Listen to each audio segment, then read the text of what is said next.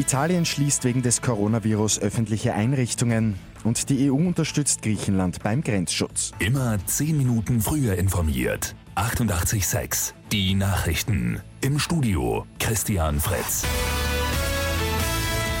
Wegen des Coronavirus greift Italien zu drastischen Maßnahmen. Ab heute bleiben alle Kindergärten, Schulen und Universitäten für mindestens zehn Tage geschlossen. Ein Expertenteam der Regierung hat außerdem neue Verhaltensregeln vorgeschlagen. Demnach soll auf Umarmungen, Händeschütteln und Küsse verzichtet werden. Die Experten empfehlen außerdem, einen Meter Abstand zu halten. In Italien ist die Zahl der Todesopfer mittlerweile auf 107 gestiegen. Über 2700 Menschen sind erkrankt.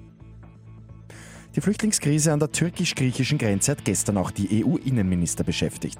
Karl Nehammer hat Griechenland im Kampf gegen illegale Migration Hilfe zugesichert. Jetzt braucht es die volle Unterstützung für Griechenland. Griechenland schützt gerade die EU-Außengrenze, schützt damit auch die österreichische Außengrenze. Daher volle Unterstützung für Griechenland. Fällt die EU-Außengrenze, fällt auch das grenzenlose Europa, sagt Nehammer weiter.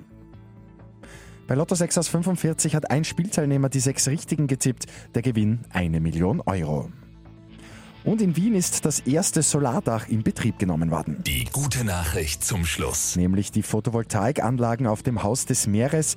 Der dort erzeugte Sonnenstrom wird den gesamten Strombedarf der Zoobereiche im neuen Zubau decken können. Mit 886 immer 10 Minuten früher informiert.